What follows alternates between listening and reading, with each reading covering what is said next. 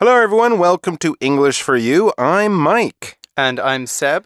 And today, Seb, we're going to be talking about a very controversial subject. The kind of thing that Oh. friends and families fight about, that couples get divorced over, and possibly even countries have fought wars about. Oh, really? It sounds yeah. like a pretty difficult subject. It's it a sounds very like heavy difficult, stuff. controversial, and sensitive subject. We're Mhm. talking, of course, about cilantro. Oh, cilantro. Yeah. Oh, okay. You know, I was I was thinking we were food? talking about politics. Ah, no, this is much more controversial than politics. Ah. It's it's it's cilantro. Mm-hmm. Yeah. Of So- course, this is kind of a joke, obviously, but it is something that could be, I guess, controversial because with controversial things, people have very different and very strong opinions. And I think Mm-hmm. cilantro falls into that category.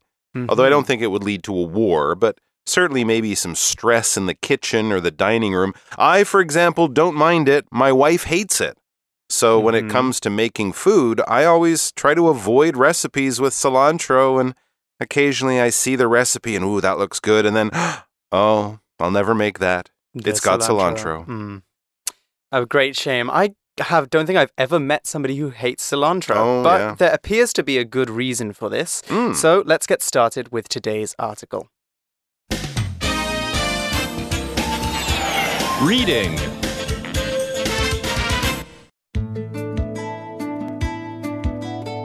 Love or hate cilantro? It's all in your genes. Many people love cilantro's fresh taste, but for others, cilantro tastes horrible. This isn't just about some people being picky eaters. Our feelings about cilantro come from our DNA itself. About 20% of the world's population says that cilantro tastes awful. People usually describe it as tasting like stink bugs or soap. These people have a gene that lets them recognize chemicals called aldehydes. These are found in cilantro, but also in soap and stink bugs. Interestingly, this gene occurs more frequently in European people. Many Europeans in the past wrote complaints about cilantro's bug like smell. In fact, coriander, another name for cilantro, comes from the Greek koris, meaning bug. This could explain why cilantro doesn't show up very often in European or other Western food. If you have this gene, though, there's good news. You can learn to like cilantro. Crushing the leaves makes the aldehydes break down and stop smelling bad. You can also coach your brain to connect cilantro with positive food experiences. You won't know until you try it.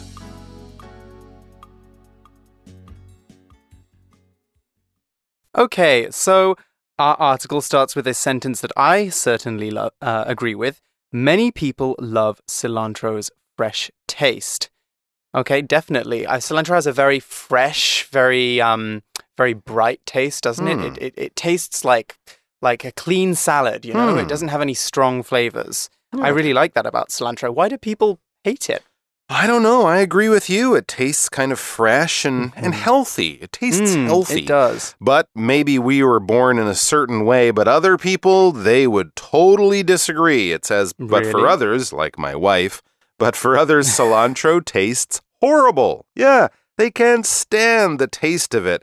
I've heard people compare it to eating soap or something like that. I, I don't eat soap very often, but I can certainly imagine what soap tastes like. And I think most people, maybe not with cilantro, but with soap, they would agree it tastes horrible. When we say something Mhm. is horrible, this adjective just means it's very, very bad. We have a lot of words that mean the same kind of thing in English, of course terrible, awful, you know, something you really, really don't like. Instead of saying, I really, really don't like that, you can just say, that is horrible. For example, what is that horrible noise coming from Ashton's bedroom?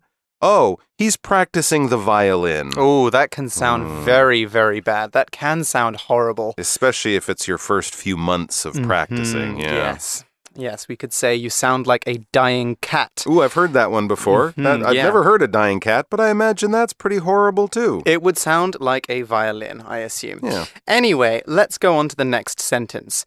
This isn't just about some people being picky eaters, right? A picky eater, that is someone who only likes certain foods. So they probably don't like trying new food and they will often complain that things taste bad or they look weird or, you know, they don't want to try them. So my sister, for example, is a very picky eater Uh oh. and it can be very difficult to uh, find a restaurant when we're traveling. When we Mm. went to Tainan together, when she visited Taiwan, Mhm. we couldn't find anywhere to eat because she didn't want to try any of the food. She is a very picky eater. We could also say she is a fussy eater because fussy is just basically like picky. Interesting. I am definitely not a picky eater. I will try Mhm. almost anything once, and I've certainly eaten some weird food. So I'm I'm curious by about picky eaters. W- was there any sort of Taiwanese food that your sister finally said, "Hmm, I like that," or was it all Mm. kind of too weird for her, coming from You- the UK? You know, um, the thing she liked the most was actually um, it wasn't Taiwanese; it Mm-hmm. Oh. was Japanese. It Oh, yeah? Uh, we went to one of those uh, Buddhist vegetarian restaurants. Oh, interesting. and she really liked the tofu, the rice wrapped in tofu, like Oh. a kind of sushi. She really liked that, and she wanted it every day. That's So, interesting. She's a very picky eater, but she, some of her choices are, yeah, interesting. Yeah, okay. And it's actually some picky eaters might not like tofu because it's Mm. it kind of, you know, feels weird in your mouth. I had a I had a friend come from Canada who was a picky eater. She wouldn't eat anything. Finally, we did also find Japanese barbecue, like Mm. the, the, oh, the sticks with the little bits of meat. It's it's not that strange, but finally after taking her all through the night market, I did find something that she liked. Uh, and I, I don't know if we tried cilantro, but I imagine she probably wouldn't have liked that. But here Mm. we, in the article, learn that it might not just be because the person is a picky eater or they've never tried a lot of Taiwanese food or, you know, they're just not brave. It might not be that simple. It says our feelings about cilantro come from our DNA itself. So for Ah. you know complaining that someone doesn't like cilantro might make as much sense as complaining that they have blue eyes or something like that. It's Mhm. nothing that they can control. It's just the way their body was built at a very basic level, at the DNA level. So you were born not liking cilantro, basically.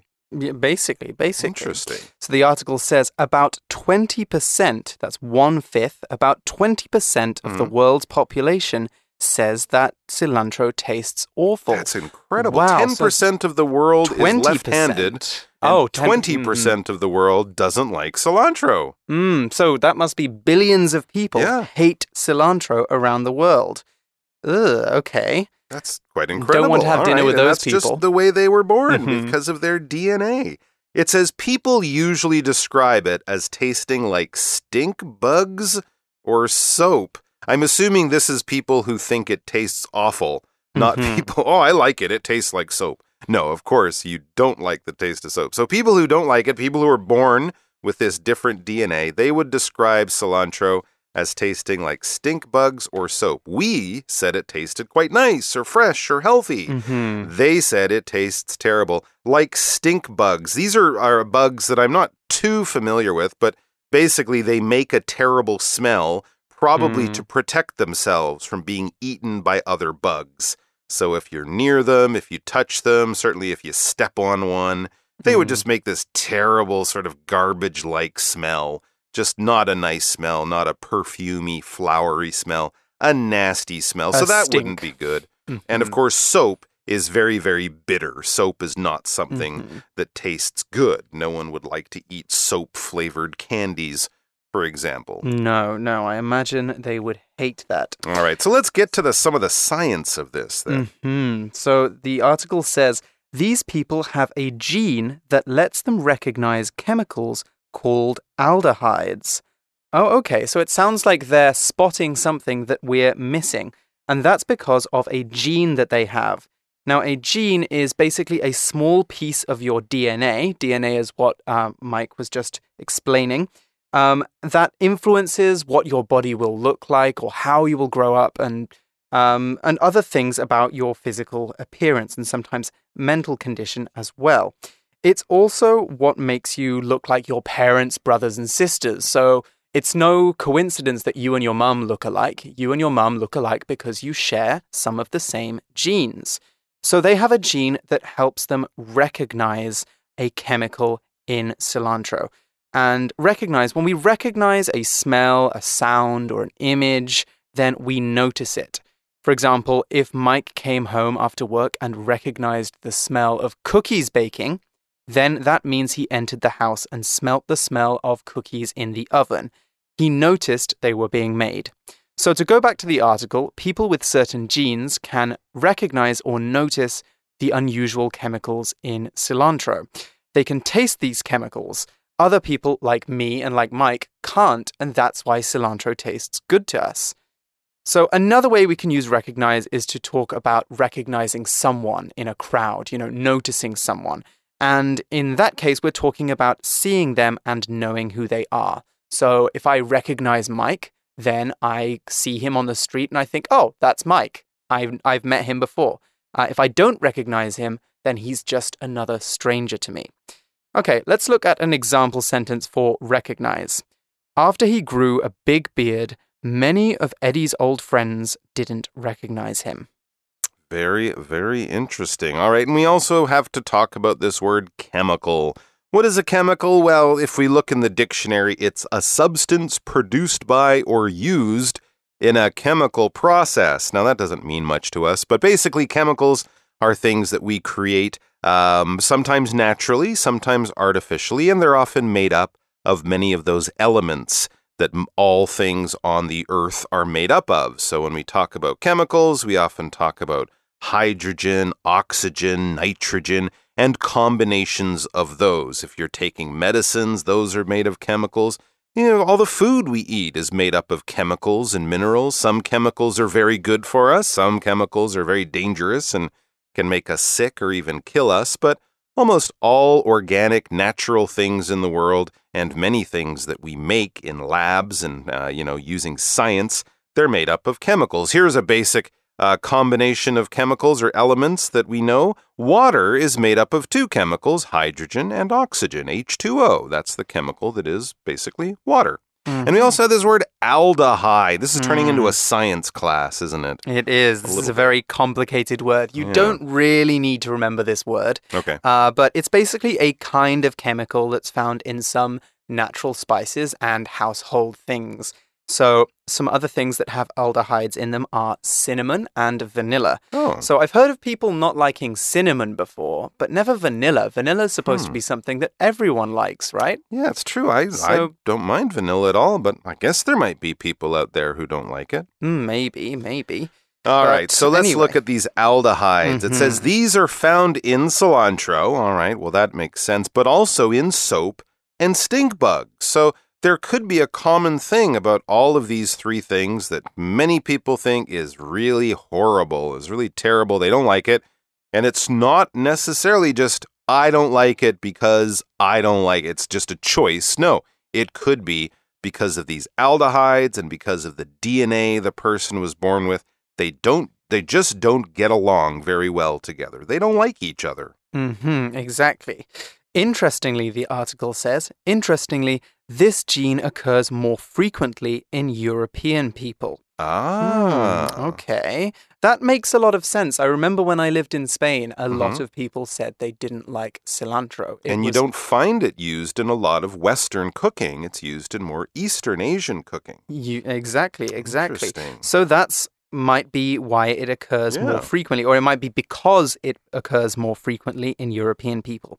Now, hmm. frequently is an adverb that means often. So, for example, if you frequently go to school by bus, then you often go to school by bus. To look back at the article, it's saying that often people with the cilantro hating gene are European.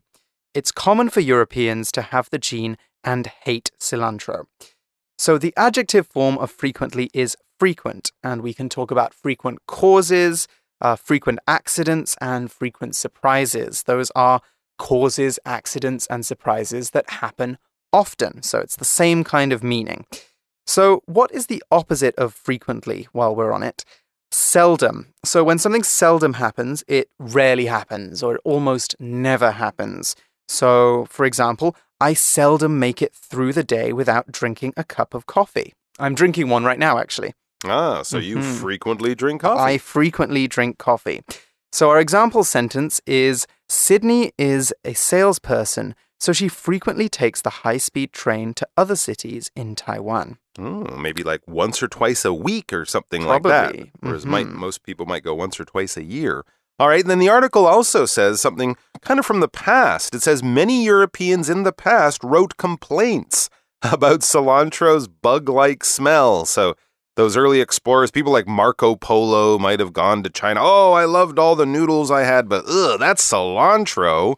So this is not a recent thing that people have just discovered because they're eating more Asian food. No, for hundreds of years, people have sort of noticed this strange food and flavor that they have had when traveling around, and they also compared it to bugs or the smell of bugs. hmm exactly. In fact, the article says coriander, another name for cilantro, comes from the Greek choris, meaning bug. Actually, in the UK, that's what we call cilantro a lot of the times. We normally call it coriander. Mm. Um, and sometimes we call it cilantro, but normally in the UK, you'll see coriander to mean cilantro. Oh, okay. I've also seen coriander used to describe the seeds and cilantro as the plant.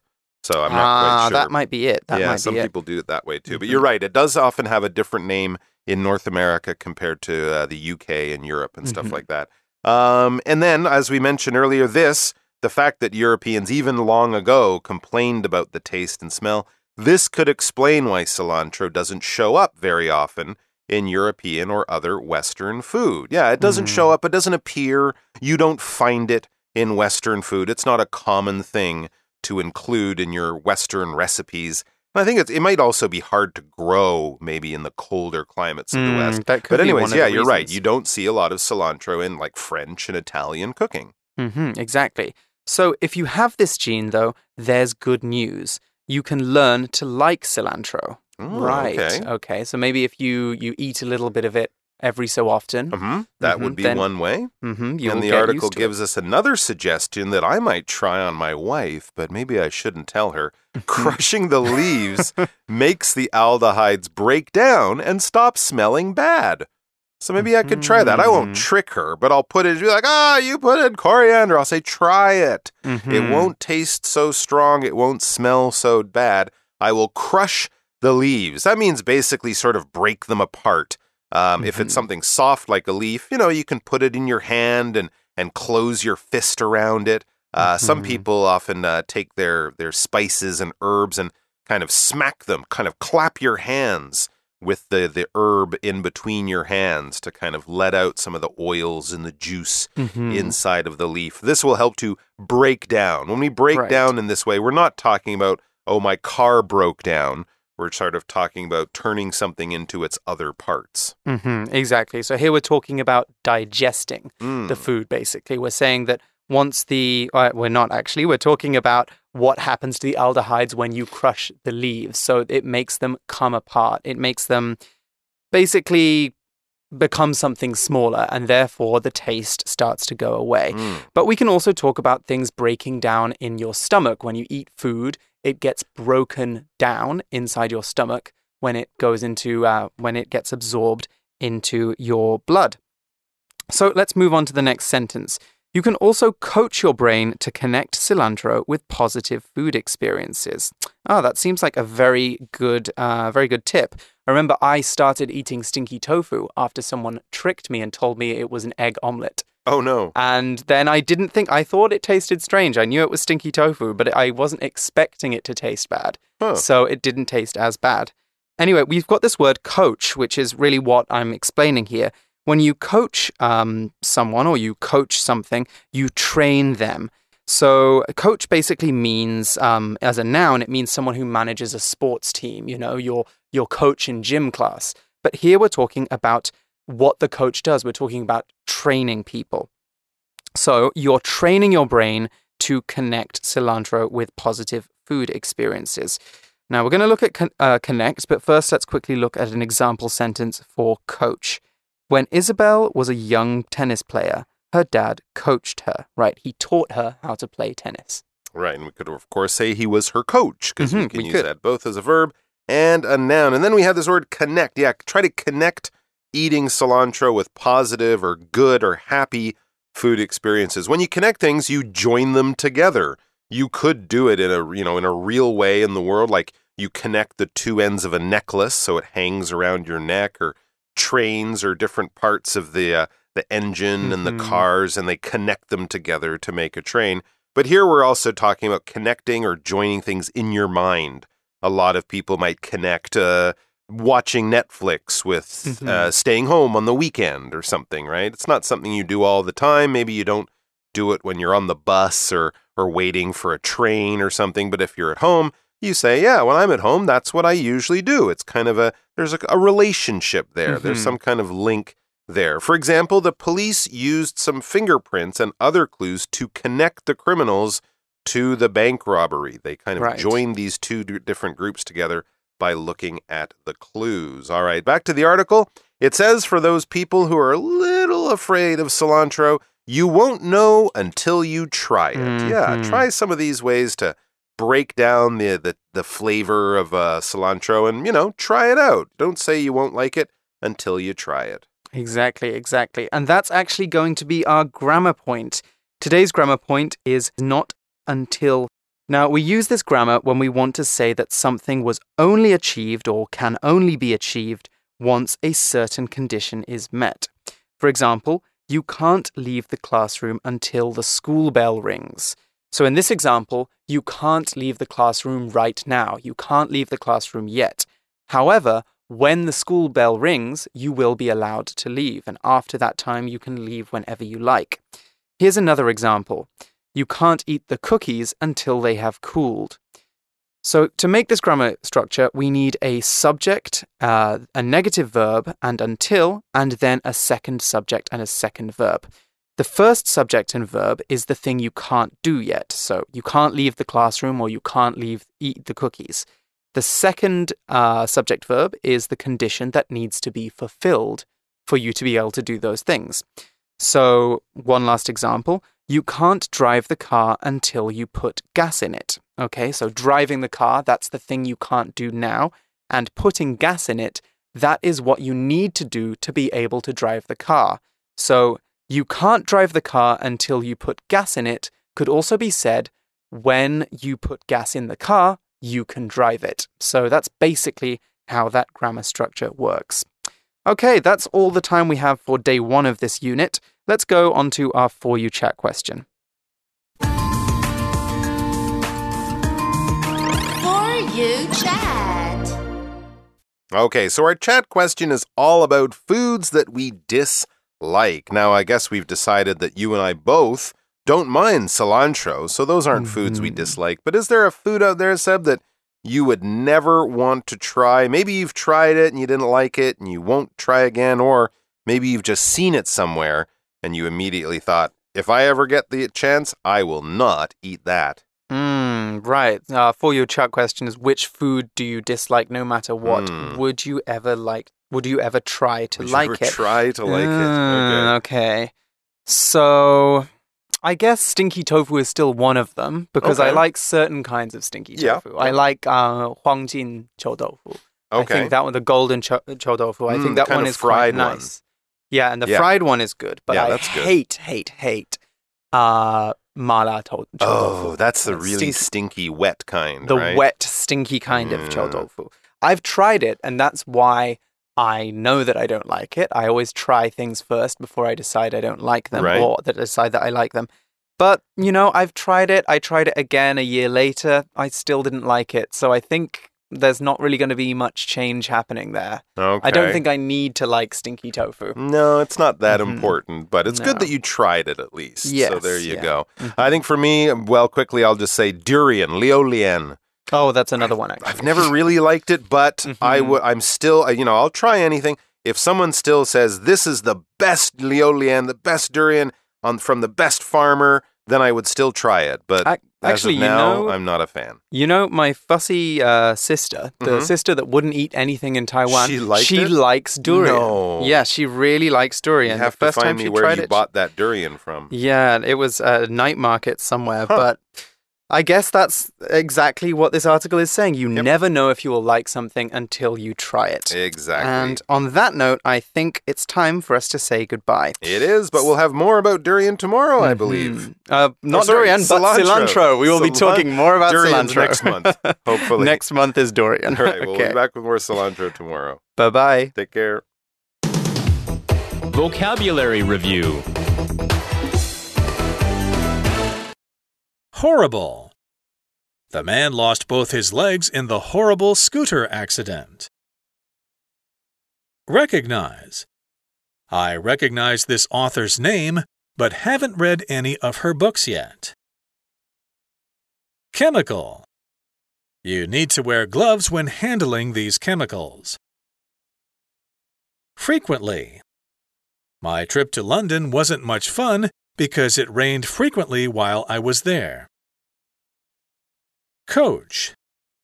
Daniel coached his son on how to play baseball from a young age. Connect. I connect this song with the happy times I shared with my friends in high school. 智慧小补帖。 Picky eater. Stink bug. Gene. Aldehyde. Crush.